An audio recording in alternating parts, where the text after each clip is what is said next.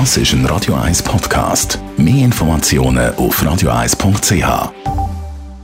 1. Unterstützt vom Kopfwehzentrum Irlande Zürich. www.kopfwww.ch Vermutlich ist es zu einer Corona-Übertragung von einer Katze auf einen Mensch gekommen. Bis jetzt hat man ja immer vor allem davon geredet, dass sich Haustiere infiziert haben, weil wir Menschen sie mit Corona angesteckt haben. Prominentes Beispiel ganz am Anfang von der Pandemie, der britische Premierminister Boris Johnson, der seinen Hund angesteckt hat. Der Hund hat es nachher auch angefangen zu. In einer Studie hat man jetzt einen Fall aufgearbeitet von einer Tierärztin in Thailand vom August im letzten Jahr 2021.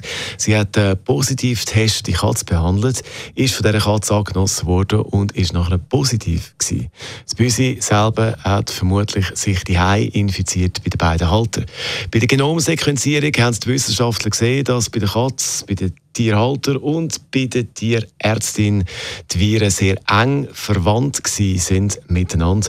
Bevor man jetzt aber ja, anfängt, sein Büsi die nicht mehr streicheln, um Gottes Willen. Die Wissenschaftler sagen auch, dass äh, meistens wir Menschen das Büsi die anstecken. Und nur ganz selten passiert das umgekehrt. Also, dass das Büsi jemand ansteckt. Also einfach so als Beruhigung. Marconi jetzt mit Walking in Memphis bei Radio 1. Das ist ein Radio 1 Podcast. Mehr Informationen auf radio1.ch.